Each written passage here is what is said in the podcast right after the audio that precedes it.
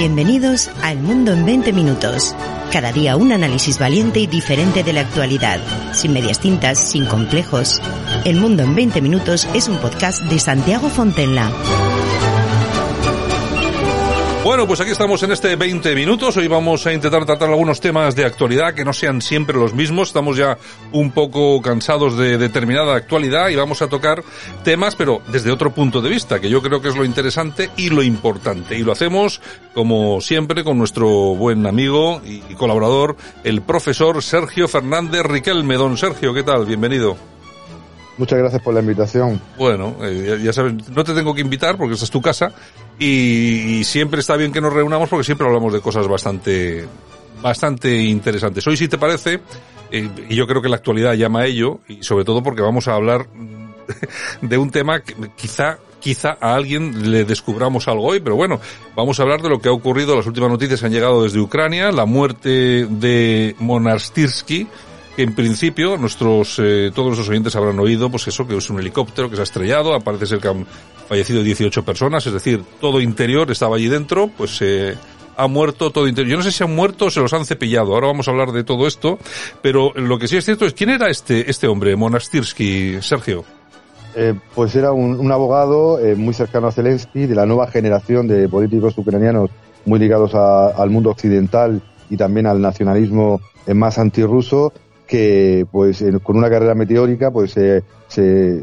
llegó al puesto de ministro del Interior, además en la época eh, que estamos viendo más dura de la historia reciente de Ucrania. Eh, con él se pierde pues eh, no solo al ministro de, de, Interior, sino como has dicho, ha desaparecido en este accidente muy misterioso y lo que le faltaba a Ucrania, pues a toda la cúpula del Interior, a su, viceministro, a su viceministro Jenin y al secretario de Estado eh, Lukovic, eh, lo que significa que, Ucrania cada día lo tiene más difícil, pese a la propaganda occidental, para salir de esta situación tan dramática que, está viviendo. Bueno, a mí todo esto me suena a que no, esto no ha sido un accidente. Vamos a ver, nos pueden vender lo que quieran, pero a mí esto me suena a Blackout derribado.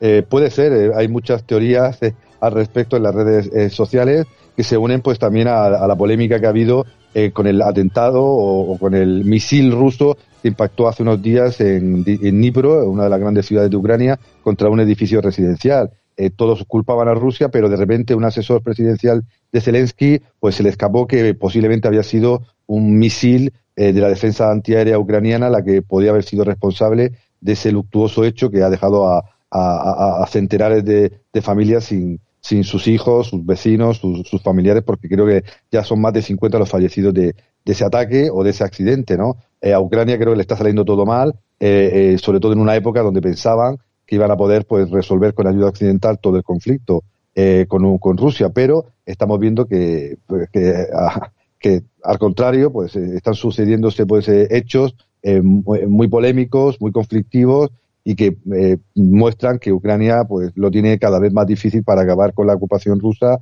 y para tener una vida medio normal a corto plazo. Bueno, es que aquí, claro, lo que, lo que parecía todo el mundo es que Zelensky había llamado al primo de Zumosol pero claro, el primo de Zumosol no ha aparecido. El primo, el primo de Zumosol ha enviado eh, las naranjas y hazte el zumo, claro. Y cuando tienen que hacer ellos el zumo, pasa lo que pasa. Entre otras cosas, que ahora estamos sabiendo que, bueno, la mitad de los, eh, de todos estos, eh, estas defensas antiaéreas, los S-300, etcétera, los están usando incluso dentro de las ciudades y al más mínimo error que haya, pues ocurre lo que ha ocurrido. Este asesor, eh, en un momento determinado reconoció que efectivamente, por de ahí había venido el problema y que esta, este misil era, era ucraniano, bueno, ha dimitido o lo han hecho dimitir, lo han empujado inmediatamente, que también era un tío muy cercano a Zelensky, pero bueno, no es la primera vez que ocurre esto con los misiles, ha ocurrido también cuando cayeron en territorio en territorio eh, polaco y también creo que en Bielorrusia. Es decir, claro, una cosa es que te den armas y otra cosa es que te pongas tú a manejarlas en condiciones, Sergio. Claro, porque Ucrania está resistiendo la embestida rusa no por sus propios medios, sino por la ayuda occidental en soldados o mercenarios, en equipamientos militares, en misiles de largo alcance y pues en, mucho dinero. Eh, ¿Hasta cuándo podrá mantener Ucrania esta defensa numantina que está realizando eh, contra Rusia? Pues no lo sabremos, pero está pagando un altísimo precio.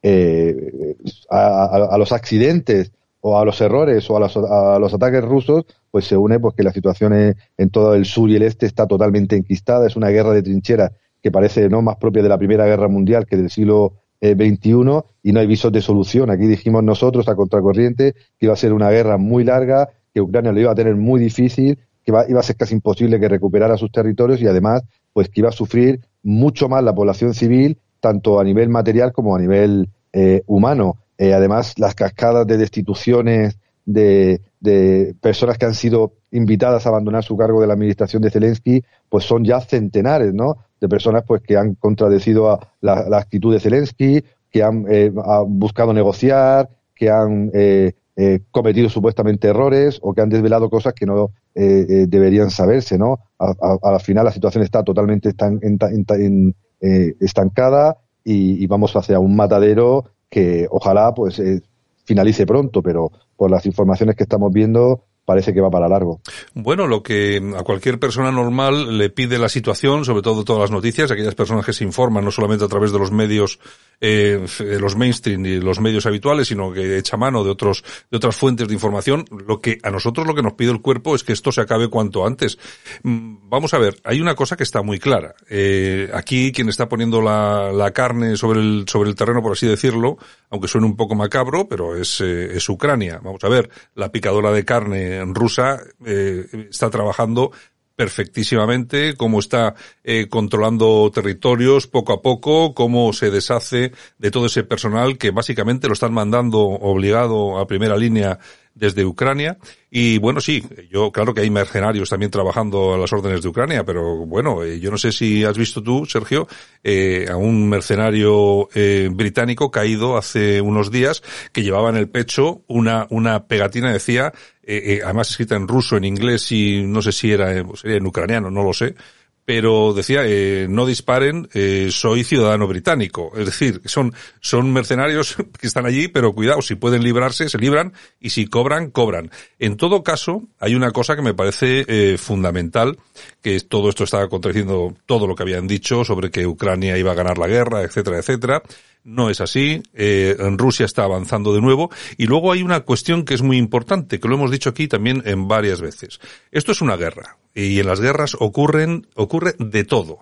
Pero lo que es cierto, lo que nadie podrá contradecir, hasta este momento, es que las intervenciones rusas, después de, eh, después de enviar miles, ¿eh? miles de misiles a objetivos ucranianos, esas acciones han sido quirúrgicas y las bajas civiles han sido mínimas. Eso me parece a mí, Sergio. En otro, en otro contexto hubiera habido hay miles de muertos civiles. Pero fíjate tú que los muertos civiles eh, cuando hay eh, esos eh, cuando se lanzan esos misiles por parte rusa son mínimos y cuando oímos cifras que ya se van un poco de lo normal resulta que son errores ucranianos. Claro, porque no es una guerra de invasión, lo, venimos diciendo desde hace mucho tiempo. Es una guerra de, regional por el control de parte de Ucrania y una guerra internacional donde es Ucrania la que está poniendo pues eh, los muertos. Eh, pero habrá que buscar una solución tarde o temprano. Es el gran dilema que tiene la comunidad internacional porque Rusia va a usar pues al grupo Wagner de Yevgeny Prigozhin, a todos los presos, a, mercenarios de medio mundo para hacer luchas urbanas para la que no se están preparados ni los ucranianos ni los mercenarios occidentales. Eh, ellos van a una guerra de guerrillas, a una guerra urbana, a una guerra cruel, eh, durísima, que recuerda, como he dicho, a la Primera Guerra Mundial más que al, a la época posmoderna, ¿no? Y los rusos, pues, eh, están avanzando poco a poco y aunque volvieran a retroceder, volverían a, seguir avanzando o, o, lanzarían otra contraofensiva. Estamos en un auténtico punto muerto donde los rusos saben dónde atacar, desde la llegada de Surovikin han visto ¿no? Eh, que es muy efectivo atacar sobre infraestructuras, sobre eh, carreteras, sobre líneas férreas, para entorpecer el avance ucraniano que se ha paralizado por completo y no solo por el invierno. Eh, y por tanto, el gran dilema tendrá que resolverlo la comunidad internacional porque es la que está realmente sosteniendo a Ucrania. ¿Hasta dónde? Y lo estamos viendo, por ejemplo, con el tema de los Panzers, de los tanques que necesita Ucrania supuestamente para poder seguir avanzando en la zona mm, fundamentalmente de Gerson y, de Lugansk. ¿Hasta qué punto la comunidad occidental eh, eh, va a continuar pues ayudando económica y militarmente a Ucrania y sobre todo a, lo que es inevitable, mandar soldados? Porque si eh, la Unión, hay que, hay que plantearse, lo llevamos un año así Y si Ucrania quiere ganar la guerra, no solo hacen falta tanques, lo dicen muchos expertos, hacen falta miles y miles de soldados de Europa Occidental que estén ahí como fuerza de paz, como fuerza de intervención o lo que sea, para en algún momento determinado obligar a los rusos a no volver nunca más a invadir o atacar a, Ucrania, porque si no, se va a repetir esto miles y miles de veces, porque lo estamos viendo en la historia reciente. Rusia se quedó para siempre Transnistria, eh, Abjasia, Osetia y otras partes, eh, y ha pasado el tiempo y siguen en sus manos. Bueno, comentabas hace un momento lo de la Wagner. Bueno, yo creo que eh, es la primera vez, es la primera vez que vemos una compañía privada de militar eh, que se desempeña de la forma que se ha desempeñado y que se está desempeñando la Wagner, con sus propios tanques, sus propios helicópteros de combate, e incluso eh, aviones. Por cierto, hace unos días veíamos a los primeros licenciados de la Wagner que se iban a sus casas después de haber cumplido su contrato de seis meses. Eran, en su mayoría, presos en las eh, en las cárceles rusas, eh, lógicamente con delitos menores, pero que bueno, que iban hacia unos años y en estos eh, seis meses se daba por pagada su deuda con el Estado, se iban a su casa. incomprensiblemente, entre comillas, para algunos, bueno, eh, muchos de ellos se quedaban, se quedaban reenganchados allí. A mí, de verdad que lo de la Wagner esta me está sorprendiendo muchísimo, no tiene ni punto de comparación con otros, eh, con otras compañías privadas que, privadas que hemos visto en otros conflictos, como ha sido, yo que sé, Siria, Irak. Vamos, estos están por encima, pero con mucha diferencia y sobre todo la formación que dan a esta gente, que según salen, por lo menos a los que salen de las cárceles, porque les dan esa opción de cambiar la condena por ir a, luchar al frente. Oye, cómo, cómo los, eh, cómo, cómo los, eh, instruyen, eh, que van a primera línea y saben manejar absolutamente de todo. Yo no había visto una cosa así nunca, ¿eh? Sí, los rusos eran muy malos, pero no son tontos y ellos han perfeccionado las tácticas, ¿no? De compañías privadas en conflictos armados que eh, utilizaron los norteamericanos, como tú has dicho, en Irak o en Afganistán, pero de una manera pues que está sorprendiendo a medio mundo. Y ellos, la verdad, que vienen con la ventaja de haberse probado en el terreno. Se probado en Siria con un grandísimo éxito y ahora mismo están copando los servicios de inteligencia, la defensa personal de los líderes o, o, ciertos, ¿no? ciertos mecanismos de protección eh, nacional o regional en media África, ¿no? Eh, porque van a cumplir órdenes eh, sin prejuicios, sin ideologías y sobre todo eh, sin mucha piedad, ¿no? Y eso lo están, y son por tanto una máquina de matar, por desgracia la guerra es eso, eh, tremenda, ¿no? Y lo hace pues eh, adaptándose al terreno, utilizando los recursos que tienen y además pues mostrando al público que si los americanos los hacen, los rusos lo van a hacer a lo bestia. Y lo estamos viendo en Soledad, en, en Bakhmut, lo estamos viendo lo, lo, también lo hemos visto en Lisichan, en, en Severodonetsk, en ciudades donde esta milicia se está demostrando que no puede competir con ella nadie eh, porque van a, vamos, a saco, eh, además eh, perfectamente organizados, perfectamente, con una manera tremendamente sistemática y además no dejan prisioneros. Es decir, para los buenos y para los malos es una fuerza que recuerda mucho a esas películas distópicas aquí sí, donde esas fuerzas no paramilitares pues actúan sin compasión, sin preguntar y, y con una eficiencia que es muy atractiva para muchos líderes económicos y políticos del mundo. Un gran invento ruso, eh, por desgracia, porque es tema bélico, tema de guerra, eh, pero, pero existe y hay, que analizarlo. Bueno, pero vamos a ver, pero es que es lo de siempre, la guerra es así.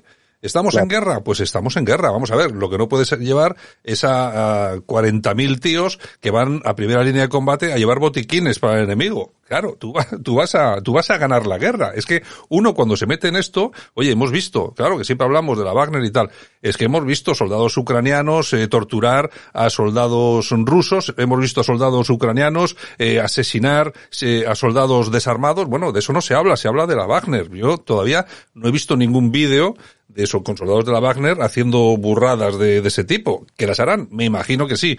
Pero en todo caso, efectivos sobre el terreno lo son. Fíjate si son efectivos lo que dices tú, que ahora mismo Estados Unidos está preocupadísimo porque eh, la Wagner no solamente está en Ucrania, está en muchos puntos del mundo apoyando los intereses eh, de Rusia. Están además como cabeza de puente, lógicamente militar, de fuerza, eh, trabajando para Rusia. Y claro, eh, ¿qué es lo que estamos viendo? Pues estamos viendo ya muchos países, sobre todo de África, eh, que, en, los que se producen manifestaciones, que sale la gente con banderas rusas y con camisetas apoyando a la Wagner. Es que eh, no sé si has visto tú los vídeos y las fotografías, yo los he visto y la verdad es que me he quedado sorprendidísimo.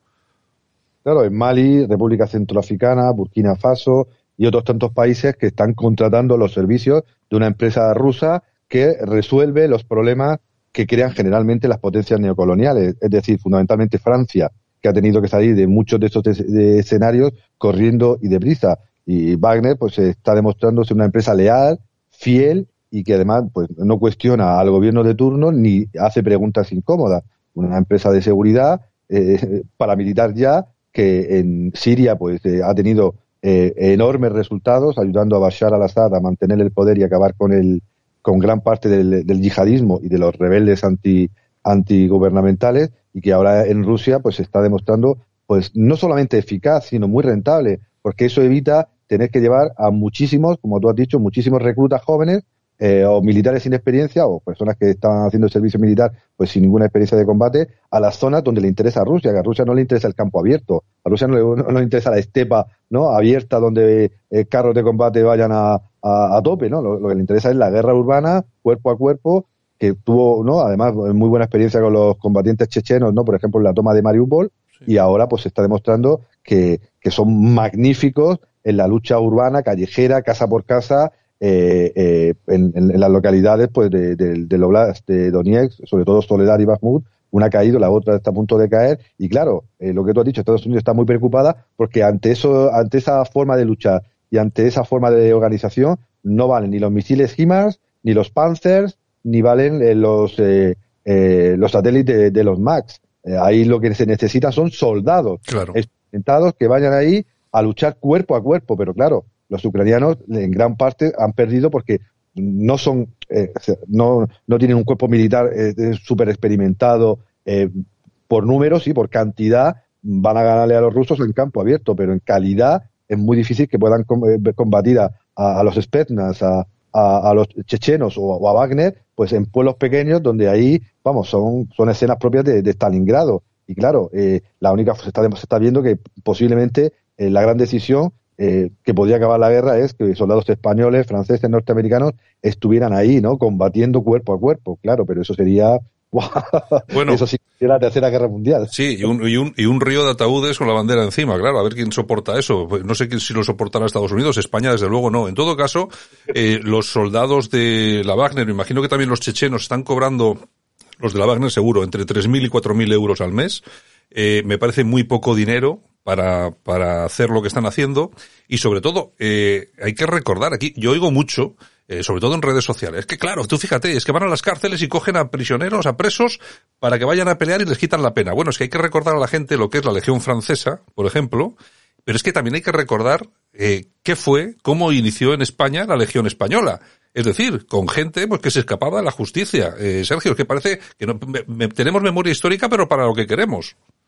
Exactamente, eso sí es reinserción, ¿eh? Ya te digo, Directa. Se, han publicado muchos muchos vídeos de Prigozhin, llamado el chef de Putin, pues en cárceles, ofreciéndoles a, a los presos, ¿no? Pues eh, un, la oportunidad de, ir al frente eh, y de pues condonar parte de, de, su condena o toda y ganar un, un buen dinero, pero siempre advierte que eh, hay que seguir una serie de normas porque si no, eh, enseguida vas, a, vas, vas al hoyo, ¿no? Claro, y Rusia tiene una, en Rusia pues sabemos cómo se las gastan y tiene una, una, una población penitenciaria bastante amplia y que la están reutilizando, reinsertando directamente a través de la Wagner, ¿no? Que los coge, los lleva, los forma y, y, los pone ahí en, en, muchos lugares, no solo en Ucrania, como, como, como soldados de, élite o soldados eh, eh, fieles a la causa por la, por las que les pagan, ¿no? Estados Unidos lo, lo hizo en, en Irak, al final le salió muy mal eh, por los abusos que se cometieron en muchas de las cárceles, eh, problemas con los contratos de armas y tal, pero los rusos, porque pues, tienen menos complejos y menos controles eh, eh que, que, las sociedades occidentales y democráticas, pues utilizan eh, de manera pues clara este instrumento que les está sirviendo no solo para resistir e incluso avanzar pese a todo lo que todo lo que se decía en Ucrania, sino también para hacer caja o ganar influencia en territorios pues muy muy muy adversos. Ah, incluso se está hablando ya de que están en Serbia, eh, que podrían estar incluso en Hungría. Eh, es decir, que, que, que, que, la América Latina pues eh, son los que sostienen pues en parte a Maduro por los diamantes y por el petróleo. Obviamente no por su ideología ni su... ¿no? que, que podemos llegar a una internacional Wagner que además está abriendo sedes, ¿no? Ha abierto una en San Petersburgo, dicen que va a abrir otra en Moscú, eh, pero además sedes eh, eh, de antiguas empresas occidentales que, ¿no? En edificios lujosos que se, lo, se las han quedado, le han cambiado el letrero, han puesto su, su símbolo llamativo de la calavera y, oye, están haciendo caja. Bueno, están, están haciendo caja y esto es como todas las empresas, el que, el que más pague. Yo de todas formas, claro, es que yo, yo siempre lo digo, hay que recordar, eh, por ejemplo, la toma de Irak, eh, con toda la gente de Blackwater, que ya no se llama ni Blackwater, imagínense ustedes por qué, tuvieron que cambiar el nombre de todos los escándalos que se trajeron de allí, bueno, porque había gente ahí que se, se le iba de la, se iba a la olla, e incluso llegaron a disparar contra, contra multitudes de civiles, etcétera, etcétera. Bueno, lo último que hizo Trump, por cierto, fue, eh, eh, condonar la, la, la condena, eh, es decir, indultar a, creo que fueron cuatro miembros de Blackwater que habían matado a 28 personas en una manifestación en, en Bagdad. O sea que, vamos a ver, que han hecho de todo, eh, han hecho de todo allí. Y lo que comentabas de, de Venezuela. No sé qué pasará, porque ahora con todo este problema Estados Unidos, tú fíjate con lo que odiaban a Maduro y ahora eh, parece ser que están haciendo están haciendo miguitas juntos. Y por cierto, hay un estudio que me imagino que tú conocerás. Eh, las dictaduras de América Latina rompen el récord de presos políticos. Hay más de 1.500 que me parecen pocos a mí. Eh, me imagino que esto a Biden no le importará mucho en Venezuela, claro, ahora que tiene que traer petróleo y eso. Claro, y además está viendo que Biden está apoyando eh, no solo a los candidatos bolivarianos más, eh, eh, podemos decir, amables para el gran público, ¿no? En Chile, en, en, Colombia, sino que directamente se están restableciendo muy buenas relaciones con países como Nicaragua, como Cuba y especialmente con Venezuela por el tema, obviamente, del bill metal, en este caso a través del, del petróleo. Pero claro, los estudios de Human Rights Watch y de muchos otros observadores eh, de derechos humanos internacionales, pues siguen insistiendo en lo mismo, ¿no? Que estos tres países, Nicaragua, Venezuela y Cuba, y veremos si en el futuro, pues, eh, los ahora llamados bolivarianos democráticos, entre comillas, pues están metiendo la cárcel de manera sistemática a, a toda la oposición o, directamente la expulsan y muchas de ellas están viniendo a España, ¿no? Eh, nuestros hermanos latinoamericanos o hispanoamericanos tienen que venir aquí a buscar, pues, eh, seguridad y, y, un futuro. Pero el, gran problema es que ni Cuba, ni Venezuela, ni Nicaragua están sancionados en Twitter, están sancionados en la ONU y, o, están sancionados en, en, grandes foros. En teoría sí, en teoría hay sanciones internacionales muy poderosas, pero a la hora de la verdad, pues están en todos los foros internacionales, eh, se pasean libremente por toda América Latina y por algunos por, por Europa y no pasa absolutamente nada. Y ahora pues se está viendo que eh, Biden pues eh, y su administración demócrata pues eh, intenta por todos los medios conseguir pues una vía de normalización dentro de lo posible con estos tres regímenes porque en el fondo aunque parezca mentira están más cerca de ellos que, que, que de nosotros. Está claro, está claro. Bueno, eh, si te parece, vamos a dejar el tema internacional y nos venimos a casa. Eh, hemos visto, o ha visto la luz, el CIS. Eh, ¿Qué opinas de los, del nuevo sondeo? Pues que pese a ser el CIS ya reconoce una realidad. El PP eh, va a ganar las próximas elecciones, eh, posiblemente no con mayoría absoluta, ninguna encuesta indica eso, pero ya es un hecho. Eh, le da el, el, voto directo de manera mayoritaria a, al PP, aunque sigue manteniendo al PSOE a diferencia de, de todas las encuestas que, que, salen, pues eh, empatado o incluso un punto por encima de, del PP, pero yo creo que el CIS va a tener que acabar asumiendo lo que dicen el resto de las encuestas, lo que se siente ¿no? en la calle, lo que se ve en los medios de que el Partido Popular de Fijo va a ser eh, posiblemente la primera fuerza. E intentan, pues también en, este, en esta encuesta, obviamente prefabricada, cocinada, pues eh, eh, lavar ciertos aspectos del gobierno, para, para la opinión pública, el tema del Tribunal Constitucional, de las leyes, ¿no? Que está aprobando, pues, eh, bastante absurdas y, sobre todo intentando bajar lo máximo posible a Vox para evitar, pues, que, que Vox entre en el gobierno. Yo creo que la estrategia que va a tener ahora, a partir de ahora, el PSOE y sus órganos eh, de gobierno, pues, ¿no? Bajo control, es evitar de, todas las maneras posibles, como pasó en Andalucía o en, o en Madrid, que Vox pueda entrar en un gobierno, pues, in, intentando desmovilizar el voto, satanizarlo, criticarlo eh, no, ya parece que entendiendo que el PP de Fijo eh, es un mal menor, aunque realmente son lo mismo que el PSOE, solamente con un cambio de sigla y quizás una mejor gestión económica. Bueno, en todo caso, lo que sí es cierto es que lo que hemos notado en los, en los últimos días es que ya estamos en plena campaña electoral prácticamente, sobre todo de los medios de comunicación. Hemos visto a Telecinco, a Ana Rosa, hemos visto a Federico, hemos visto a Herrera, eh, bueno, todos, eh, todo lo que es esa prensa, esos medios de comunicación conservadores ya están en campaña y ya están eh, intentando, bueno, derribar, entre comillas, de alguna forma, forma eh, a Vox para que los votos se vayan hacia el Partido Popular. Eh, vamos a ver, tienen derecho a opinar y a decir y hacer lo que quieran. Lo que creo que no tienen derecho es a, intentar engañarnos a las personas que, les escuchamos o les seguimos. Y por supuesto, a mí lo que me gustaría, eh, vamos a escuchar ahora un fragmento de una entrevista de Federico a, a la señora Monasterio, porque sí que me gustaría comentar algo, algo sobre esto. Vamos a escucharlo. Rocío, antes de que fundarais, eh, antes de que fundarais Vox y vos fuera algo, hace cuatro años exactamente, como bien dijo tu marido ayer, cuatro años que no tenéis más edad. Algunos llevamos casi cuarenta defendiendo eso. Entonces, a mí esta historia de que la verdad la tiene Vox y que lo que hasta que no llegó Vox, aquí nadie sabía nada, aquí nadie defendía nada, aquí nadie era antinacionalista, aquí nadie defendía eh, que había que luchar contra la violencia de género. No he dicho eso nunca, lo que he dicho es que tenemos el mismo derecho que otros a expresarlos y a defenderlo y, hacer oposición a Sánchez. No tenemos que estar callados y amordazados. Esta emisora es la única que ha defendido a Vox cuando nadie os defendía. Y lo habéis pagado de esta manera.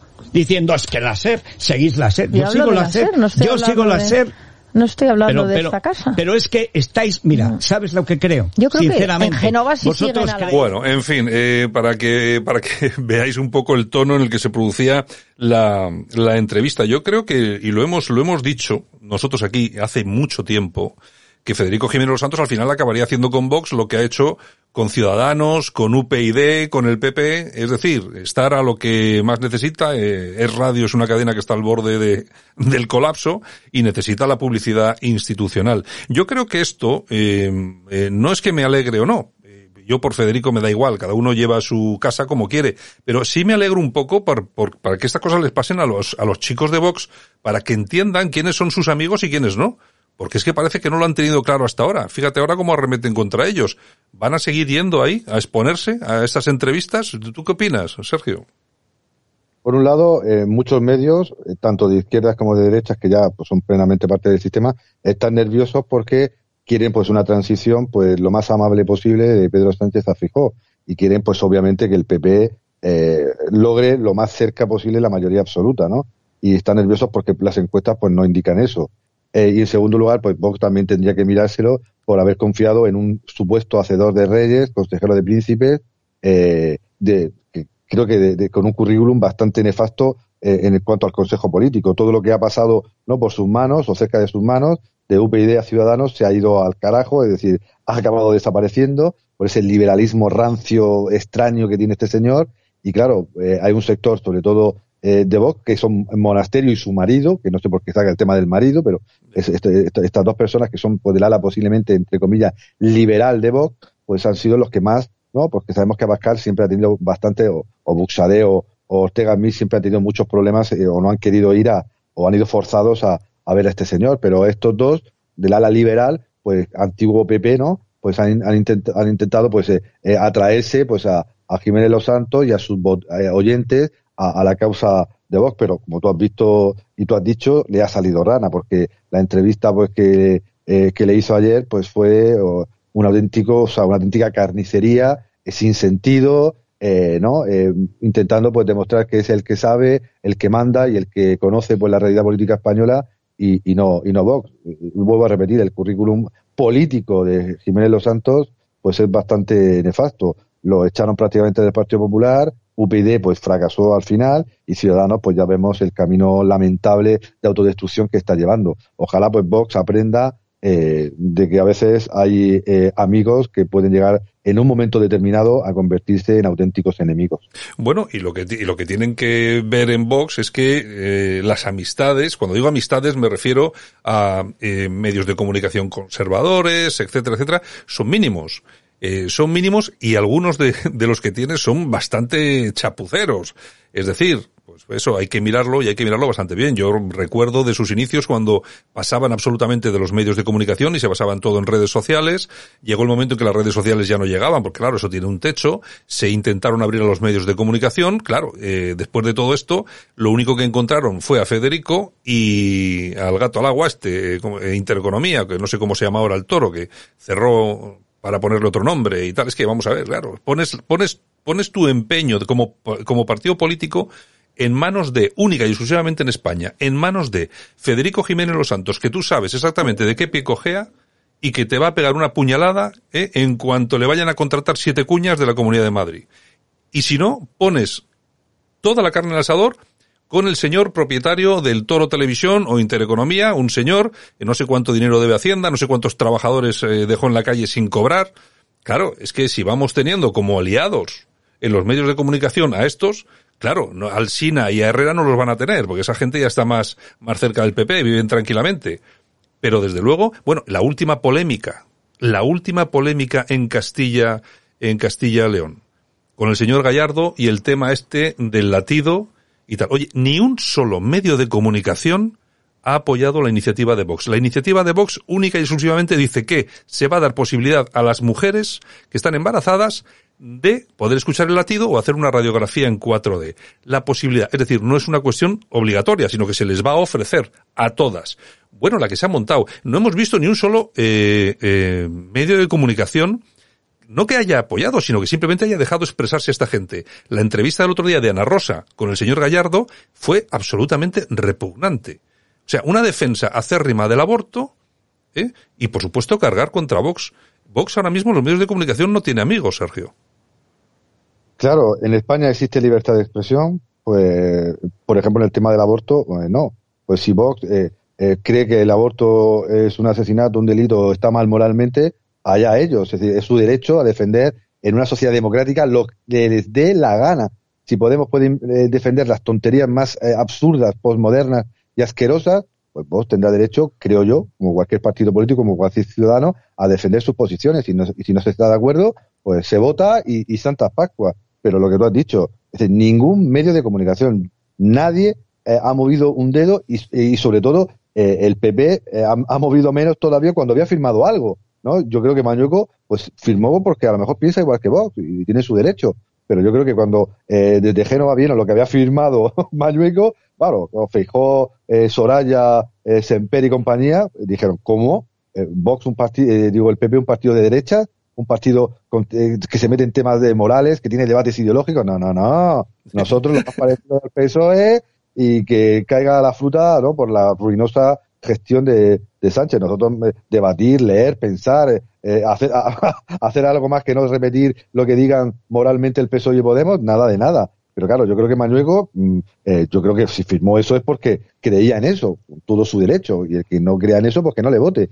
Pero creo que cuando eh, eh, Gallardo lo sacó en público, yo creo que en Castilla y León no había ningún tipo de problema. Creo que no hubo ningún problema. Fue rápidamente que salió Semper, eh, La Gamarra, claro. eh, y compañía a decir, no, que el PP es un partido que, vamos, que respira porque tiene que respirar pero que aparte de la gestión económica y repartir dineros a, a, a Radio y a, y amigos y a, y a, compañeros, no va a hacer nada más que eso. El debatir sobre eh, cualquier cosa que salga de, se salga del discurso no socialdemócrata no va a ocurrir y no ha ocurrido. Yo creo que la polémica ha sido esa y todos los medios de comunicación financiados o apoyados o que ya están viendo que como llega el PP de Rajoy, de Feijó y de Soraya, eh, ya están preparando ya la hucha, ¿no? Ya están preparando la hucha y que a saco contra Vox, contra Podemos, contra lo que sea. Pero a Feijóo, vamos, ni una sola crítica, ni una sola eh, cuestión, porque obviamente ya llega el cambio de gobierno y el PP es un partido que gestiona muy bien y sobre todo reparte mejor.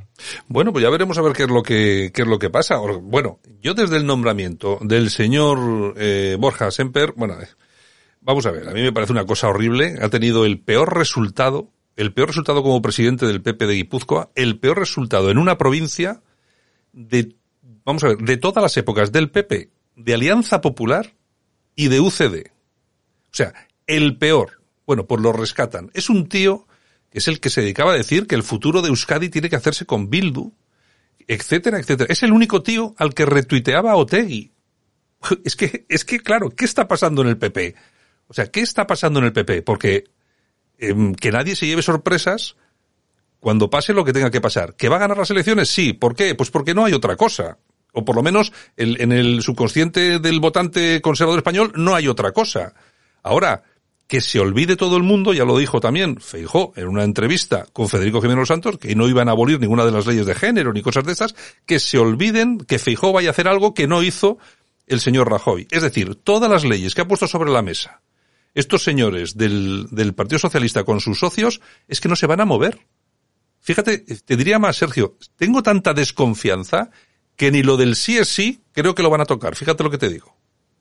Estoy de acuerdo contigo y como siempre eh, tus predicciones para mí son oro. Creo que no va a pasar absolutamente nada. Incluso creo que van a desarrollar aún más las leyes, como lo han hecho las autonomías, que han sacado de motu propio las, eh, del PP, muchas de las leyes, ¿no? Han desarrollado autonómicamente muchas de las leyes nacionales que dejó, por ejemplo, el señor Zapatero. O sea, no solo no derogaron ninguna eh, ley del tan malvado, ¿no? José Luis Rodríguez Zapatero, sino que desarrollaron todas las leyes que aprobó, pues que, que no venían a cuento, que que destruye la sociedad española y que nos está llevando a esta situación de, desastre social y moral en el que en el, en el, que vivimos. Aquí no estamos juzgando moralmente si Rajo, eh, Feijó, perdón, eh, que no, es fácil confundirse, eh, que si Feijó es bueno, malo, regular. Estamos diciendo lo que eh, posiblemente va a hacer, no porque nos guste más o nos guste menos, sino porque en la experiencia de Rajoy es un grado, no hizo nada absolutamente nada para derogar, por ejemplo, la ley de la memoria histórica que habían, que habían anunciado que iban a hacer y no, y no cambiaron, que recurrieron ante el Tribunal Constitucional muchas de esas leyes de Zapatero y, nunca derogaron, pues con Feijó, que ya también lo ha dicho públicamente en muchas ocasiones, pues no va a desaparecer ninguna de las leyes eh, eh, eh sobre las que los españoles nos ponemos las manos en la cabeza, sino que posiblemente avancen mucho más, porque los fichajes indican un camino pues socialdemócrata que es evidente no solo en el Partido Popular, sino en la mayoría de los partidos del llamado centro derecha eh, tradicional o del Partido Popular Europeo. Es una realidad eh, política, ideológica, social, eh, que no están en batallas culturales, sino están simplemente en la gestión económica. Y con Fijó vamos a tener eso. Esperemos que una muy buena gestión económica, pero que nadie se espere que vayamos aquí a luchar por la identidad, la unidad o la, yo que sé, o la moralidad pública española. Nada de eso. Aquí vamos simplemente a aceptar y a pensar como siempre estamos haciendo en términos socialistas podemitas. Nuestra juventud se va a seguir criando en eso, porque el PP no va a cambiar absolutamente nada. Bueno, y todos aquellos que nos están escuchando, que piensen, bueno, es que tiene que ganar el PP como sea para sacar a Pedro Sánchez de la Moncloa. Yo pienso igual, yo pienso igual, yo que hay que sacar a Pedro Sánchez como sea. Ahora, que nadie piense que el Partido Popular va a gobernar con Vox o que Vox va a estar en el gobierno con el PP. Antes está el PSOE. O sea, antes está el señor Sánchez apoyando puntualmente al Partido Popular para que no entren ahí lo que ellos llaman, entre comillas, la extrema derecha. O sea que, vamos a ver, el, no todo el campo es orégano. O sea, vamos a ver cosas que nos helarán la sangre. Sobre todo a las personas que van a confiar en el Partido Popular, que además, vamos a ver, yo conozco cantidad enorme de personas que son del PP que son, que tienen buena voluntad, que creen en las políticas eh, del Partido Popular, son conservadores, son españoles y tal y cual. Lo que pasa que cada vez también conozco más gente del PP que ya vota con la nariz tapada, ¿eh? O sea que ya hasta, hasta cuesta darles el voto, Sergio. Es que porque hay cosas, hay cosas que al final, hombre, uno puede decir, es que aquí ha sido un fallo, es que aquí no habíamos entendido, pero cuando son tantas cosas, ahora, también es cierto que ese voto va a seguir yendo al PP y Vox me da la sensación de que ha tocado techo, ¿eh? Sí, lo más emocionante de la noche electoral, si se cumplen las tendencias, va a ser con quién pacta el, el PP. Y aquí la disyuntiva va a ser muy emocionante dependiendo del número de escaños que se fijó. ¿Va a gobernar con Vox? ¿Va a gobernar con el PNV? ¿Va a, gobernar con Esquerra Republicana de Cataluña? Y alguien me dirá, ¿cómo? Sánchez lo ha hecho. Sí, sí. Y recordemos que eh, antes del, del, famoso 1 de octubre, eh, eh, la relación casi amorosa ¿no? en lo político que tenía Soraya y, y Junqueras ¿no? ¿no? aparecía en los medios de comunicación. Eh, y además, pues la relación que tiene pues Feijóo con los nacionalistas y regionalistas variados de España siempre ha sido muy fluida. Eh, o, pactará con el PSOE. Uf, eso va a ser emocionante, ¿no? ¿Con quién, con quién va a pactar eh, en, la noche electoral o, en los días siguientes si el PP no consigue mayoría absoluta, que parece que no lo, va a conseguir? Va a ser, pues yo creo que lo más, va a ser la que la gran quiniela, ¿no? Si va a, gobernar con, el, con Vox, si va a pactar con, con el PNV, con el BNG, con, con Junts per Cataluña. Se imagina a, nuestros oyentes que, que Puigdemont vuelve ya sin, sin cargos tal y, acaba de viceministro, ¿no? O de vicepresidente del gobierno español. Sería ya, eh, no, no va a ocurrir, ¿no? Pero en la política estamos, ¿no? En los políticos nos están demostrando que son capaces de, de, pactar hasta con el diablo y espero que Fijo sea diferente, ¿no? Pero, pero la quiniela va a ser muy, muy interesante. Mira, en el, en el PP eh, no tienen miedo a nada. Bueno, solo tienen miedo a una cosa en el Partido Popular, que les llamen fachas. O sea, los políticos del PP tienen miedo, no tienen miedo a nada. O sea, pueden ir incluso a la guerra. Ahora, si les llaman fachas, ya, buf, entonces ya eh, se meten detrás de cualquier esquina. Eh, si hay que vender al vecino, se le vende. Y, y, hay que hacer cualquier cosa. Incluso si a España hay que fastidiarla un poco, por eso se la fastidia un poco también a España. Por eso, por ese miedo que tienen, además constante histórico, de que les tachen de fachas, de extrema derecha, que es lo que está ocurriendo con el tema del aborto de Castilla y León, que es una tontería de la que han hecho el libro gordo de PTT, y claro, pero, pero simplemente por alejarse de esa ley, para que nadie diga, oye, que no puedan decir nosotros que somos fachas porque estamos en contra del aborto, nosotros estamos a favor del aborto. Coño, decirlo claramente, que estáis, que estáis a favor del aborto. Claro, lo que pasa es que no lo decís claramente, pero eh, preferís andar con estos subterfugios y tal y cual. ¿Por qué? Porque tenéis una base conservadora que os vota, que si dijerais esto públicamente, os iba a dar el voto Nanay por aquí. En fin, es lo que es lo que tenemos, don don Sergio. Ya veremos de aquí a las elecciones, ya veremos a ver qué es lo que pasa. Hay que echar la quiniela a ver a ver qué, qué, qué sucede con el próximo gobierno de España, que va a ser muy pero que muy interesante. Ya te digo. Bueno, pues nada, don Sergio, el profesor don Sergio Fernández Riquelme, desde Murcia, como siempre, gracias por acompañarme estos minutos. Un abrazo muy fuerte. Un abrazo. Estás escuchando el análisis de actualidad en el mundo en 20 minutos con Santiago Fontella. Bueno, pues nos dirán, y, además eh, con razón, que no nos cansamos con nadie, porque que no nos casamos con nadie porque nos metemos con todo el mundo. No es que nos metamos, es que leemos la realidad y como la realidad suele ser tan tozuda, pues al final, pues, y la contamos, pues al final las cosas son lo que son. En todo caso, vamos a tener eh, tiempo para ir analizando durante los próximos, eh, las próximas semanas y meses, qué es lo que está sucediendo en este país todavía llamado España, y sobre todo qué es lo que va a pasar con todo esto de las elecciones, el PP, Vox. Vamos a tener bastante tiempo, lo vamos a seguir analizando aquí en el mundo en 20 minutos. Un abrazo, regresamos, chao.